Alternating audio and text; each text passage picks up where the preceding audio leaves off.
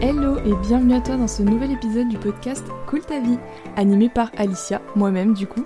Je suis super heureuse de te retrouver cette semaine pour, je le pense, un sujet de taille, parce qu'on va parler notamment de gestion du temps, le fameux hein, qui fait grincer les dents, qui fait hérisser les cheveux sur la tête parfois. Si le nom de time blocking ne te dit pas grand chose comme ça parce que tu as dû le voir dans le titre de l'épisode, crois-moi, t'en as forcément déjà entendu parler de près ou de loin et tu l'as sûrement déjà testé ou pratiqué parce que ça consiste tout simplement à bloquer des créneaux de travail dans ton emploi du temps consacré à une tâche spécifique, comme par exemple un bloc de création de contenu, un bloc de travail client. C'est une technique de gestion de son temps et d'organisation de son temps euh, qui fait vraiment ses preuves et qui change la vie de certains, mais qui pour d'autres ne fait pas vraiment sensation. Et si tu m'écoutes aujourd'hui, c'est peut-être ton cas. Ça peut être le cas euh, pour tout un tas de raisons différentes hein, que je vais m'efforcer justement de traiter aujourd'hui, parce que la théorie dans l'absolu, on la connaît quasiment tous, même si je vais quand même la rappeler pour bien reposer le contexte, mais la pratique donne parfois un peu plus de fil à retordre que la théorie. Donc pour poser une définition peut-être un peu plus claire et plus exhaustive que ce que j'ai dit juste avant, le time blocking ça consiste à diviser sa journée de travail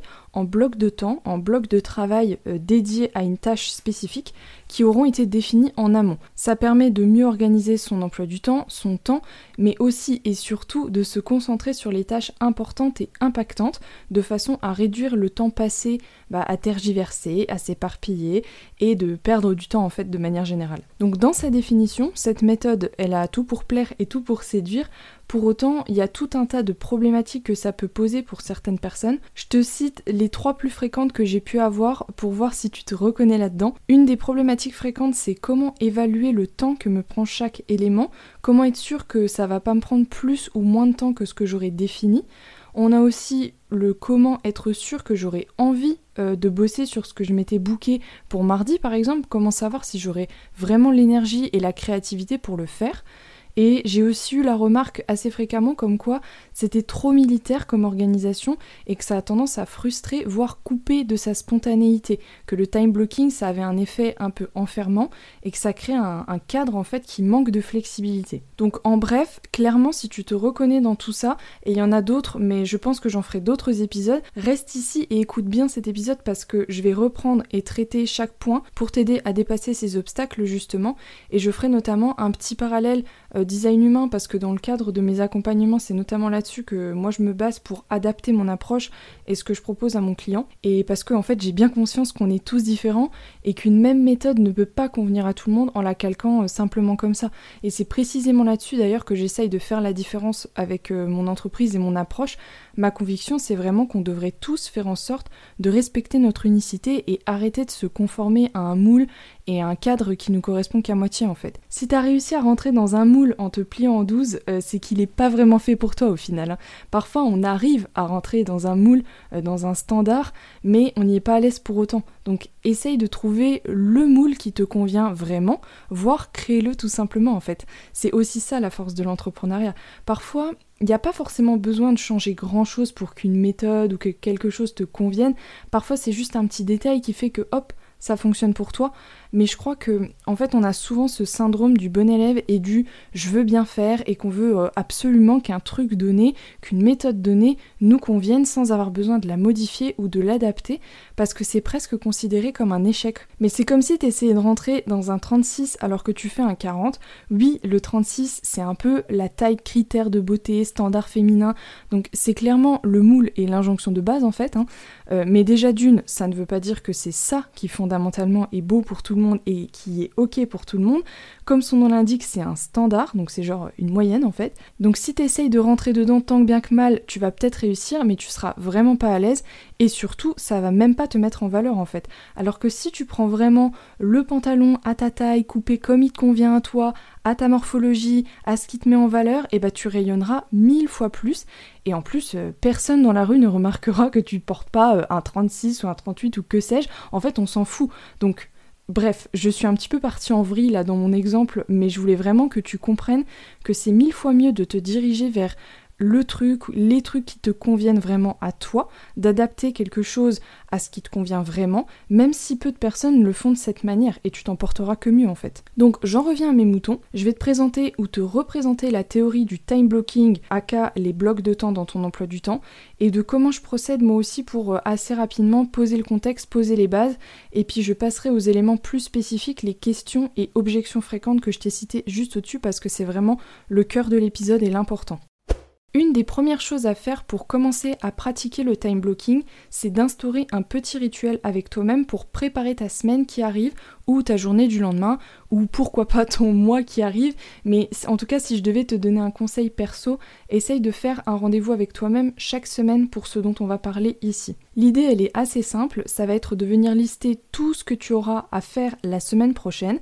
Ça va euh, du mail de relance à l'actualisation URSAF, au gros projet de fond, de bosser sur ta nouvelle offre, de mettre à jour ton site, euh, de faire une mission client, etc. etc. Donc pour t'illustrer un petit peu le truc, je vais t'expliquer comment je procède personnellement. Chaque dimanche, en fin d'après-midi en général, je fais pour commencer mon petit bilan de la semaine, donc ça c'est autre chose, je pourrais t'en reparler si tu le souhaites. Euh, sinon j'ai un post Insta d'ailleurs qui arrive à ce sujet, ou qui sera peut-être déjà posté au moment où je fais l'épisode, je sais pas, bref. Euh, et donc après ce petit bilan, c'est simple, je prends une petite feuille, un truc euh, tout simple, une feuille de brouillon en fait, avec un crayon, et je fais ce que je te cite après. Je commence par passer en revue ma semaine passée, je reporte sur ma feuille tout ce que je n'ai pas fait ou que j'étais censé faire, ce sur quoi je suis en retard en fait. En deuxième, j'essaye de me demander pourquoi à chaque fois, euh, pourquoi j'ai pas fait ce que j'étais censé faire. Est-ce que c'est par manque de temps, euh, parce que j'ai procrastiné? Si oui, pourquoi j'ai procrastiné? Parce que je trouvais que c'était inutile, parce que ça me faisait pas envie du tout, parce que ça me procurait du stress, ça me procurait un sentiment désagréable qui fait que en gros j'ai contourné le truc à chaque fois. Pourquoi c'est important de faire ça? Parce que plusieurs fois, par expérience, je vous le dis, j'ai reporté des trucs comme ça pendant des semaines, genre oui, vraiment, pendant des semaines dans mon emploi du temps. Et chaque semaine, je ne le faisais pas. Jusqu'au jour où euh, je me suis dit, mais en fait, ça c'est la H24, Alicia, tu le fais jamais. Est-ce que c'est vraiment important Du coup, pourquoi tu le fais pas? Donc, pose-toi la question avant de le reporter simplement à ta semaine pro en te disant bon bah voilà, là euh, je l'ai pas fait donc je le ferai la semaine prochaine. Une fois que j'ai fait ça, que j'ai passé en revue en gros ce que j'avais pas fait, que je me suis demandé pourquoi je l'avais pas fait, je check mon travail client. Donc je regarde ce que j'ai à faire comme mission ou comme tâche pour la semaine à venir euh, pour mes clients, quelles sont les échéances que j'ai, etc et je reprends ma petite feuille justement et je note tout ça.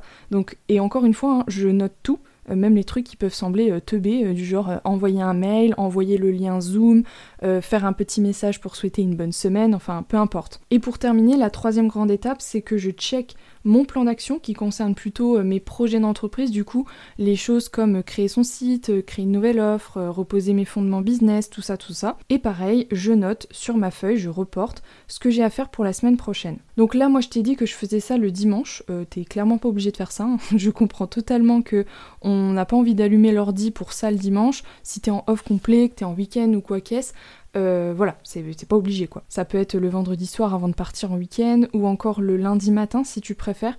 En fait, c'est vraiment à tester et à voir en fonction de ce que tu préfères, sachant que le souci du lundi, selon moi, c'est que tu peux te retrouver un peu vite coincé et stressé si tu te rends compte que bah, t'as des deadlines rapides du genre pour demain, voire pour cet après-midi. La deuxième étape euh, de la théorie du time blocking, assez simple toujours, tu reprends finalement tout ce que tu as noté sur ta feuille, en tout cas c'est comme ça que je procède, et tu sépares en deux catégories les éléments qui te prendront 5 euh, à 10 minutes max à faire, des autres qui te prendront plus que ça. Avec le temps, je me rends compte que ça c'est une étape que je fais plus trop, enfin je la fais un peu de tête parce que c'est assez évident finalement, tu te rends bien compte que entre envoyer un mail et travailler sur mon projet de fond, ça va pas te prendre le même temps, mais en tout cas si t'es assez visuel, tu peux prendre un petit stabilo par exemple, code couleur jaune c'est tout ce qui te prendra moins de 10 minutes, hop, tu surlignes, et code couleur orange c'est tout ce qui te prendra plus que ça. Et le but c'est de regrouper les petites tâches ensemble, notamment pour bah, les batcher euh, et si par exemple tu dois envoyer un mail de relance avec euh, que tu as aussi un lien euh, le Zoom à envoyer pour la séance de cette semaine avec ta cliente, admettons, bah ça sera toujours plus efficient de faire les deux en même temps plutôt que d'en faire un lundi matin et puis l'autre le lundi après ou de toute façon bah, il faudra que tu réouvres ta boîte mail, tu vas devoir déconnecter ton cerveau pour prendre un truc, faire un truc qui va te prendre 10 minutes donc niveau productivité, efficience c'est pas top. Et enfin, la troisième étape de la théorie du time blocking, c'est que tu vas aller dispatcher toutes tes tâches dans ton agenda en essayant d'estimer à chaque fois le temps que ça va te prendre pour chacune d'entre elles et de booker du coup le créneau nécessaire. À titre indicatif, avant d'enchaîner, moi j'utilise Google Agenda pour euh, gérer mon emploi du temps. Et pour en revenir à nos moutons, et eh ben c'est souvent à cette étape-là que ça se gâte un peu. Et c'est là que je vais commencer à rentrer dans le fait de traiter les objections entre guillemets et problématiques liées à cette méthode que j'ai notamment cité au début de l'épisode. Souvent, la première question et difficulté qui se pose face au time blocking et au fait bah, là d'aller dispatcher euh, tes tâches dans ta semaine, c'est comment est-ce que je fais pour évaluer le temps que va me prendre chaque tâche et comment je suis sûre que ça va pas me prendre plus ou moins que ce que j'avais défini. Donc je vais répondre à ça en trois points pour t'aider. Premièrement, si t'as vraiment vraiment beaucoup de mal à évaluer le temps que va te prendre un truc, c'est sûrement qu'il a besoin d'être découpé. J'en ai déjà parlé dans d'autres épisodes de podcast où je parle notamment des objectifs, mais découper c'est vraiment la clé pour créer des plans d'action et faire des estimations qui sont réalistes. Et c'est notamment pour ça que je conseille toujours de noter le plus possible ce que tu dois réellement faire pendant une session. Par exemple, si tu te bloques un créneau de deux heures pour bosser sur ta création de contenu, note vraiment ce que tu veux avoir accompli à la fin de tes deux heures. C'est quoi l'objectif, c'est quoi les étapes? Parce qu'autrement, il y a deux choses qui risquent de se passer.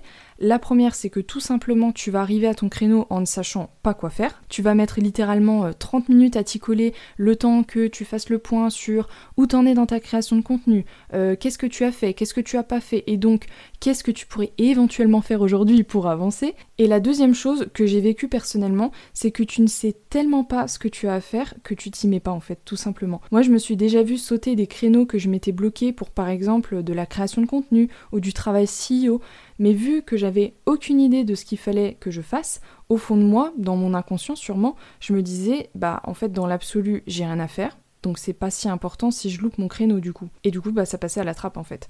Donc autant dire qu'il n'y a rien de mieux pour ne pas avancer, et pour en prime être déçu de toi à la fin de la semaine parce que tu auras le sentiment que t'as pas du tout accompli ce que tu devais faire. Donc c'est pour ça, découpe, euh, détaille les tâches en étapes et ça sera déjà beaucoup plus simple d'évaluer le temps que ça te prendra, même si bien sûr ça ne sera pas une science exacte. C'est pour ça que, deuxième point, prévois toujours une marge pour les imprévus, les interruptions, etc. Parce que par définition, bah tu es humain, tu pourras pas tout prévoir. Parfois tu vas estimer que, euh, je sais pas, ton montage vidéo va te prendre 20 minutes, mais en vrai ce jour-là, bah tu vas avoir un bug avec ton logiciel, euh, tu vas prendre plus de temps dans l'application pour trouver les fonctionnalités que tu veux utiliser ou que sais-je. Donc ça va te prendre une heure et au bout du compte, bah t'auras le seum. et notamment pour les tâches que t'as encore jamais fait, prévois toujours une petite marge et sur ta journée complète, si par exemple tu souhaites bosser 7 heures dans ta journée, essaie de l'organiser que sur 6 heures pour avoir une heure de rab qui te servira à ajuster ces petits imprévus. Et en troisième, je sais que tu vas râler, mais pour t'aider à mieux évaluer le temps que te prend chaque chose, c'est tout simplement de traquer ton temps et commencer dès aujourd'hui pour récolter de la data. Je sais que c'est pas ce qu'il y a de plus cool, mais c'est un peu comme beaucoup de choses, c'est une habitude à prendre. Moi je sais que chaque matin quand j'allume mon ordi, les trois pages que j'ouvre direct et qui restent ouvertes toute la journée, c'est Google Agenda, Clockify et Notion. Ça fait partie de mes habitudes. Sachant que certains logiciels comme Toggle Tract, si je me trompe pas, sont capables de détecter sur quoi tu bosses à l'instant T et donc de traquer ton temps comme ça. Donc t'as pas besoin finalement d'aller rentrer manuellement qu'est-ce que tu es en train de faire? Donc avoir et à tester. Moi, je sais que j'utilise Clockify. Dessus, tu peux créer des, projets, des catégories de choses sur lesquelles tu travailles. Et en fait, tu as juste à cliquer sur Start et voilà, ça part. Et au fur et à mesure, tu pourras en sortir des graphes, des stats et te rendre compte du temps que tu passes réellement sur chaque chose. Parce que crois-moi, tu pourrais vraiment être étonné. Certains éléments sur lesquels tu pensais que tu passais euh, peut-être 3 euh, ou 4 heures par semaine, je dis n'importe quoi, ça se trouve, tu te rends compte que tu y passes beaucoup plus parce qu'à chaque fois tu tires sur ta soirée ou ce genre de choses. Donc pour conclure sur cette question de comment évaluer le temps, comment être sûr que ça ne prendra pas plus, pas moins, euh, ça passe par avoir bien défini déjà ce que tu dois faire concrètement. L'expérience aussi, assez simplement, hein, va t'aider euh, au fur et à mesure à évaluer correctement. Prévoir une marge parce que effectivement de toute façon les imprévus arrivent toujours et puis apprendre aussi à traquer ton temps parce que ça va faire partie de l'expérience aussi pour après ajuster quoi. Et parfois une tâche sera beaucoup plus complexe que ce que tu l'aurais cru au début donc ça te prendra plus de temps. Donc c'est pour ça prévois toujours un petit créneau de sécurité sur ta journée ou bien sur ta semaine si tu préfères. Moi je sais que souvent je réserve mon vendredi après-midi pour ajuster ces trucs là. Je passe sur la fameuse et très coriace objection de comment être sûr que j'aurai envie de bosser euh, sur ça le moment venu. Ben effectivement, tu, peux pas être sûr, voilà. Mais c'est comme ça. Donc euh, du coup, on passe à la question suivante. Je t'ai fait peur là. Hein. je me suis tenté une petite blague, hein, je sais pas si. Euh, donc non, plus sérieusement, en réalité, tu peux pas être sûr en effet, mais je vais répondre à ça en deux points pour quand même t'apporter un élément de réponse. Premièrement, c'est que l'entrepreneuriat, c'est pas que du tout beau tout rose. Euh, on fait pas toujours que ce qu'on aime, que ce qui nous plaît, et c'est génial, je vis ma meilleure vie. D'ailleurs, est-ce que c'est pas le plus gros mythe de la planète, ce truc-là? Le mythe de l'entrepreneur motivé tous les jours, qui fait que ce qu'il aime, etc. Ça me fait penser que j'ai participé à la soirée de Bien dans ta boîte de Laura Besson fin avril à Lyon. Donc je pars sur un racontage de vie, mais tu vas voir, il y a un lien. Et quand Laura a pris la parole, elle a remis ça sur le tapis en disant que c'était sûrement le plus gros bullshit qui existe, que l'entrepreneur est motivé tous les jours, qu'il vit sa meilleure vie tous les jours, qu'il bondit du lit chaque matin pour servir sa cause noble, pour euh, utiliser son énergie dans des choses qui le toute la journée, etc. Alors attention, je dis pas que c'est pas le cas du tout, mais je dis juste que c'est un peu comme tout. Il y a toujours des bons et des mauvais côtés. L'important c'est que l'équilibre pèse quand même plus lourd pour la satisfaction que pour euh, les choses qui t'embêtent, quoi. Et je pense d'ailleurs que le parallèle d'être parent, c'est un peu le même délire. Hein. Euh, bon, même si moi je suis pas maman, donc je pourrais pas être la mieux placée pour en parler longtemps, mais j'imagine qu'il y a plein de bons côtés et d'avantages à être parent et à vivre ça comme il y a des jours où tu dois te dire mais bordel, euh, j'ai qu'une envie, c'est me barrer euh, de, cette baraque et d'aller sur une île qu'on me foute la paix quoi.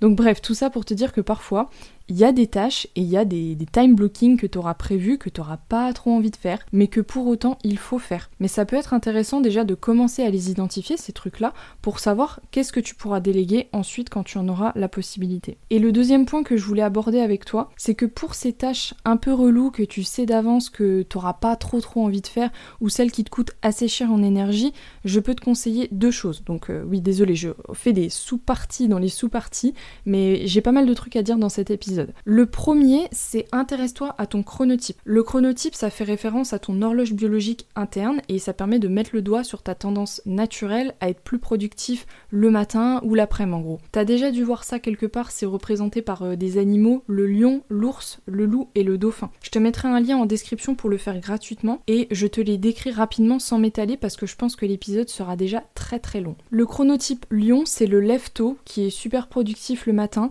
donc les tâches qui demandent un gros jus de cerveau, essaye de les placer plutôt le matin et en début d'après-midi les trucs un peu plus faciles, plus simple, qui déroule tout seul pour toi, sachant que d'ailleurs ces fameuses tâches faciles, ça sera pas toujours les mêmes pour tout le monde. L'ours, qui est le plus commun, de manière générale, il est assez productif le matin, un peu plus tard que le lion quand même.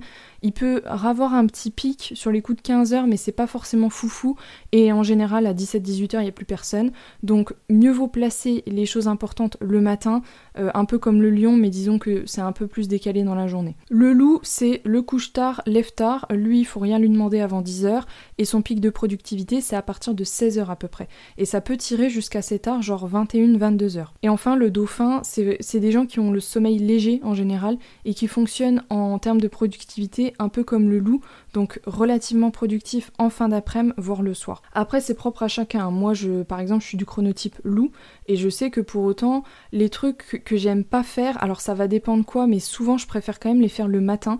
Les rendez-vous clients aussi, j'aime bien les mettre le matin souvent en fin de matinée parce que justement comme je suis pas toujours hyper en fusion dans mon cerveau, c'est pas le moment où j'ai le besoin de plus de créativité, donc ça me permet aussi de me réveiller et en fin de matinée en général je suis déjà un peu plus fraîche. Et tout ce qui est créatif, euh, c'est le soir. Et l'idée du chronotype au final c'est de t'aider à répartir tes tâches et tes time blocking à des moments de la journée où t'es productif. Si t'es loup, euh, encore une fois, et que tu mets de la création de contenu à 8h du matin, bon, encore une fois, en fonction de si c'est facile ou pas pour toi, franchement, il y a quand même peu de chances que ça donne quelque chose, et j'en sais quelque chose, justement. Et le deuxième tip que je te recommande en lien avec la question de comment être sûr que j'aurai envie de bosser le moment venu, que j'aurai l'énergie, etc., c'est le principe de l'agenda énergétique. Alors, qu'est-ce que c'est ce truc. L'idée, c'est en gros reprends tout ce que tu as fait par exemple la semaine dernière, les tâches, les projets, les rendez-vous clients, enfin tout ce que tu as eu euh, dans, dans ta semaine, et note chaque élément sur une échelle de 1 à 3 combien ça t'a coûté en énergie? Sachant que 1, c'est pas beaucoup, voire quasi rien. 2, c'est ça m'a coûté un peu d'énergie mais de manière modérée, ça va. 3, ça m'a coûté cher. À quoi ça va te servir? Bah tout simplement à éviter de te programmer une journée qu'avec du code 3 par exemple qui va te coûter un max d'énergie et qui fait que potentiellement quand tu arriveras au milieu, voire la fin de ta journée, bah effectivement il y a de fortes chances que tu n'auras pas envie de bosser sur ce fameux truc que tu t'étais prévu parce que bah t'as cramé tout ton jeu avant. Par exemple si tes rendez-vous clients te coûtent 3 euh, à chaque fois, Évite peut-être de te faire des journées complètes de ça, sauf si tu as vraiment envie de les batcher. Euh, évite peut-être soit d'en faire deux dans la journée avec une session à la fin euh, création de contenu le soir qui te coûte deux ou trois par exemple. Surtout bah, si le lendemain t'as que du code 1, essaye de, de, mieux répartir comme ça les différents éléments en fonction de ce qui te coûte cher en énergie et ce qui te coûte moins cher et tu auras déjà plus de chances d'avoir le jus, l'envie et l'énergie de bosser sur ce que tu avais prévu au moment venu. Le troisième point, c'est la remarque visant à dire que le time blocking c'est trop militaire, que ça manque de flexibilité et que du coup ça coupe la spontanéité. Là-dessus, je peux comprendre encore une fois, certains euh, se sentent un peu enfermés dans ce cadre, ils ont l'impression que ça leur coupe la, créativité, la spontanéité. Bon, je pense que j'ai déjà traité un peu la question et donné quelques solutions juste avant. Déjà rien qu'avec le fait de booker tes time blocking au moment euh, de la journée opportun pour euh, travailler, dans ta journée, dans ta semaine, etc.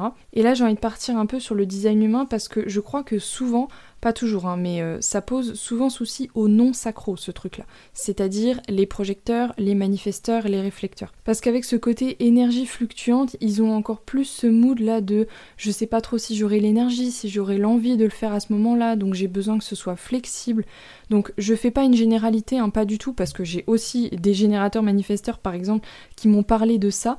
Euh, donc eux, je pense que c'est plus lié au fait, de manière générale, qu'ils aiment pas trop bosser pendant deux ou trois heures sur un seul truc, ils ont besoin de faire plein de choses différentes dans leur journée et que ça change souvent. Donc euh, en fait, ils ont tellement cette peur de l'ennui en eux que euh, parfois ça devient trop militaire, voire routinier, bah ça, ça leur plaît pas en fait. Ce que je te recommande dans tous les cas, si c'est ton cas euh, ou, pas hein, d'ailleurs, c'est de te créer une semaine type avec les choses récurrentes que tu as à faire chaque semaine, comme par exemple création de contenu, la réponse à tes mails, à tes DM Insta, euh, euh, faire ta routine d'engagement, faire ta compta, enfin toutes ces, toutes ces choses récurrentes que tu fais de toute façon toutes les semaines. Et en fonction de ce qu'on a vu avant, de quand tu es le plus productif, créatif, euh, bah, place ces blocs-là en récurrent dans ton agenda selon l'idéal que tu souhaiterais faire.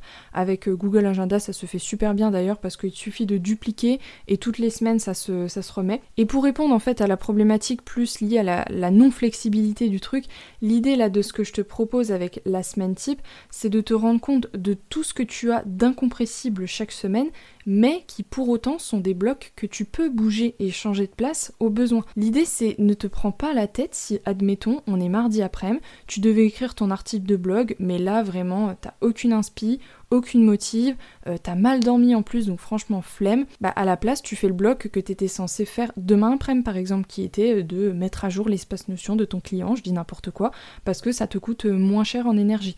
Et tu écriras bah, ton article demain. Et d'ailleurs, pour exemple, le jour où j'enregistre cet épisode, c'est pas du tout le jour où j'étais censé le faire, je devais le faire demain, sauf qu'au final j'ai un imprévu où je dois emmener ma mère quelque part, enfin bon bref, et on va passer toute la journée ensemble, donc je serai pas chez moi, donc finalement j'ai décalé mon emploi du temps, j'ai avancé l'enregistrement de mon podcast parce que sinon je serais en retard. Et ce que je devais faire cet après-midi, bah, je le ferai demain. Et quand il y a des jours fériés, comme c'est par exemple le cas là sur ce mois de mai où c'est un peu gruyère, bah tu te rends bien compte que ce bloc récurrent que tu avais le lundi matin, tu vas devoir le faire le mardi. Donc tu t'adaptes, tu le décales, et du coup bah ça marche pareil pour les autres. Tu peux aussi les déplacer si besoin, sans tomber dans l'excès.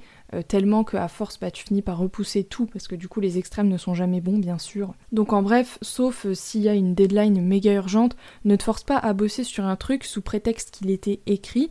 Euh, si t'as aucune envie, aucune inspi ou autre que pour X ou Y raison tu es malade ou je ne sais pas, bah voilà, tu, tu décales. Parce que si tu te forces, tu vas y passer deux voire trois fois plus de temps, donc ça sera pas productif du tout, ça va te saouler et tu seras sûrement même pas satisfait de toi au bout du compte. Donc plus spécifiquement d'un point de vue design humain, je vais faire un, petit tour des types comme ça. Si tu fais partie de la team projecteur, pour pratiquer le time blocking efficacement, ce que je te conseille d'adopter, c'est vraiment cette flexibilité dont j'ai parlé juste avant, mais aussi d'essayer de booker des moments de pause dans ta journée. Vraiment, essaye de les mettre comme si euh, c'était des, des rendez-vous en fait avec toi-même.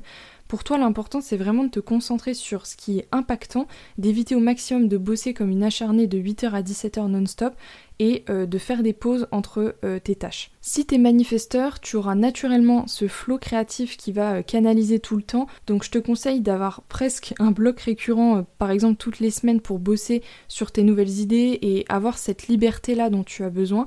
Et comme ton énergie elle est assez impulsive justement, le time blocking ça peut être un peu challengeant, mais ça peut vraiment t'aider à te structurer aussi. Si t'es réflecteur, euh, ton focus number one dans ton organisation de toute façon de manière générale, elle doit se trouver dans le fait d'être au bon endroit par-dessus tout. Ton environnement c'est vraiment primordial pour que tu t'y sentes bien, que tu avances bien, ce qui veut pas dire que c'est pas le cas pour d'autres personnes, mais le réflecteur il y est particulièrement euh, perméable en fait. Donc euh, ça va t'aider à être productive et ensuite, bah, un peu comme le projecteur, essaye vraiment de te focus sur les choses qui ont de l'impact euh, dans tes time blocking et de pas tergiverser pendant euh, ans, ne pas faire des journées à rallonge et faire aussi des pauses. Pour le générateur manifesteur, je te vois t'ennuyer là tout le temps, un peu comme le manifesteur où ça peut aller assez vite, cette méthode, elle peut t'aider justement à te structurer, à te canaliser pour éviter de partir un peu partout et de commencer plein de trucs que tu finis pas, ce qui te frustre énormément.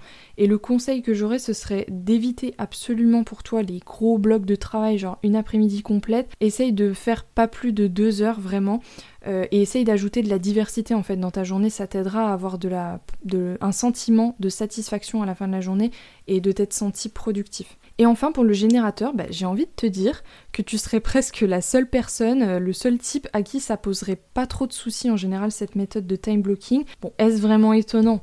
Puisque la grosse majorité des choses de ce monde sont bâties sur leur fonctionnement énergétique, puisque c'est la majorité écrasante, bah c'est pas forcément étonnant. La problématique que je vois peut-être, ça peut être la procrastination s'il y a un manque de sens et si en fait tu pars sur des time blocking que tu mets pour remplir ton emploi du temps aussi. Donc c'est pour ça qu'il faut noter, détailler tout ce que tu dois faire pour savoir ce que tu as à faire, que ça ait du sens et que tu remplisses pas ton emploi du temps pour rien en fait, parce que souvent le générateur il a peur du vide. Donc en bref, tout ça c'est vraiment un juste milieu à trouver entre de la discipline pour euh, certaines choses que tu n'auras jamais envie de faire et de la flexibilité en bougeant tes blocs de temps au besoin. Et si tu as l'impression que ça te coupe de ta spontanéité, encore une fois, il s'agit d'y ajouter de la flexibilité et de ne pas overbooker tes journées au millimètre. Parce que oui, ça peut avoir un effet de je n'ai aucun espace de liberté. Pourtant, être organisé, ça doit justement laisser place à cette créativité et cette spontanéité parce que tu n'as plus à penser à toutes ces choses parasites qui te blindent le cerveau. Normalement, ton cerveau peut vaquer tranquille à ses idées, à son inspiration, etc. Donc en bref, pour répondre à, cette problématique de en gros euh, c'est pas assez flexible, c'est un peu trop militaire et tout ça, c'est un peu à adapter aussi au cas par cas. C'est difficile de répondre à ça de manière euh, non personnalisée finalement, donc c'est un peu euh, tout ça des hypothèses. Mais si ça te parle, cette question que c'est trop militaire ou tout ce qu'on a dit juste avant, que ça manque de flexibilité et tout ça, bah n'hésite pas à venir m'en parler sur Insta. J'essaierai de t'aider euh, avec plaisir et du mieux que je peux. Et si tu souhaiterais qu'on discute ensemble pour que je t'accompagne personnellement là-dessus, pour adapter la méthode à ton besoin, à tes ressentis, mais pas que, hein, si tu as besoin de redéfinir une méthode d'organisation pour ton quotidien, d'entrepreneur. L'idée c'est que moi je deviens ton deuxième cerveau parce que souvent quand on se sent perdu et bloqué par rapport à l'organisation, on a vraiment l'impression que c'est une montagne, on se sent immobilisé et sous l'eau en fait. Donc première étape, c'est on déballe tout ça, on pose sur la table ton nœud de cerveau là euh, pour le démêler ensemble. On voit là-dedans ce qui est prioritaire de ce qui n'est pas, euh, ce pourquoi tu te prends la tête euh, ou c'est pas fondamentalement utile. Et une fois qu'on a fait ça, on se demande dans toute cette histoire quels sont tes objectifs, qu'est-ce que tu as envie d'atteindre et accomplir. Et après, on déroule le plan d'action. Donc ça peut être sur ta communication sur les réseaux, sur ta gestion de projet. Tu peux venir avec un projet en particulier hein, sur lequel tu as envie de te faire aider et épauler. Là, c'est vraiment en fonction de ton besoin et potentiellement bah, de ce qu'on aura aussi ressorti du démêlage de cerveau. Et en plus d'être ton extension de cerveau, je deviens aussi ton extension de temps et ton troisième bras, pour pas dire ton bras droit, où bah, je peux te donner en fait un coup de pouce sur certaines parties qui te saoulent, comme par exemple la création d'un espace notion qui te correspond pour piloter ton entreprise, euh, de l'aide sur du montage vidéo, sur des visuels pour tes posts, de la mise en ligne de vidéos, de freebies, euh, la création de pages de vente. Enfin, là aussi, c'est en fonction de ton besoin et à discuter ensemble parce que je tiens aussi à préciser que je ne fais pas tout toute seule de A à Z, c'est vraiment un travail de collaboration où moi je te soulage et ça me tient à cœur. Bref, si tout ça te parle en tout cas, n'hésite pas à prendre un petit rendez-vous via mon calendrier pour qu'on en discute. Euh, je mettrai tout ce qu'il faut dans la description bien sûr. Et si ton petit sacral frétille ou ton intuition, ton émotionnel, peu importe quelle est ton autorité en design humain, bah c'est qu'il faut au moins prendre le temps et la peine euh, d'en discuter. Donc stop à la procrastination et on passe à l'action. J'arrive au bout de mon blabla sur le time blocking. Pour te dire la vérité, j'avais encore plein de points à traiter qu'on m'a remonté pendant mon étude client, mais vraiment je me suis dit que ça ferait trop parce que là l'épisode il est déjà relativement long je pense, donc j'en ferai sûrement des épisodes à part complet, notamment j'avais la question du manque de discipline à tenir cette méthode et la procrastination que ça peut cacher en fait, donc je voulais parler de ça. Il y avait aussi, euh, j'avais envie de parler de productivité toxique parce que certains m'ont remonté que ça les stressait euh, de si en fait ils n'arrivaient pas à tout faire.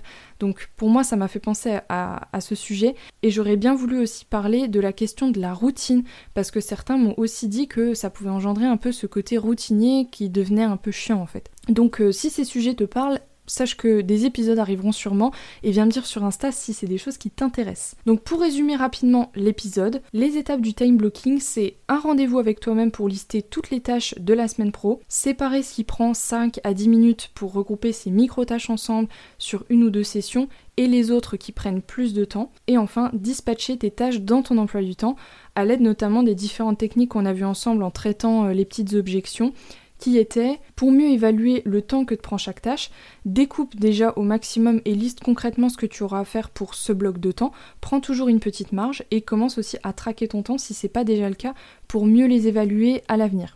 En deuxième, on a vu aussi la connaissance de ton chronotype pour savoir quand tu es productif et de faire l'agenda énergétique pour voir ce qui te coûte cher en énergie et éviter de mettre que du code 3 sur une journée. Ça t'aidera notamment à mettre toutes les chances de ton côté pour qu'au moment venu tu aies vraiment envie et l'énergie de t'y mettre. Et enfin, bah, ajoute simplement de la flexibilité par rapport à ton fonctionnement, ton type HD ou peu importe. Et pour ça, bah, je t'invite notamment à créer une semaine type de façon à pouvoir recenser les éléments incompressibles et récurrents que tu as. Et au besoin, euh, bouge-les de place, tu adaptes en fonction de s'il y a des jours fériés, euh, des jours où t'es pas bien, t'es malade, bref. Mais au moins, tu auras déjà une bonne vue d'ensemble sur les choses récurrentes que tu as et ce que tu peux déplacer au besoin. Je crois que j'arrive à la fin de cet épisode, donc je te remercie de m'avoir écouté jusqu'au bout. J'espère vraiment qu'il t'aura plu et qu'il t'aura été utile surtout. Si c'est le cas, n'hésite pas à le partager à quelqu'un qui en aurait besoin, que ça pourrait intéresser parce que c'est comme ça que je peux rendre encore plus visible ce podcast. Alors merci d'avance pour ton soutien et ta fidélité. N'hésite pas à mettre une note à ce podcast, ça m'aide également à le faire connaître. En attendant, je te souhaite une très belle journée ou soirée en fonction de quand tu m'écouteras et d'ici à la prochaine, je te fais des bisous. Prends soin de toi, ciao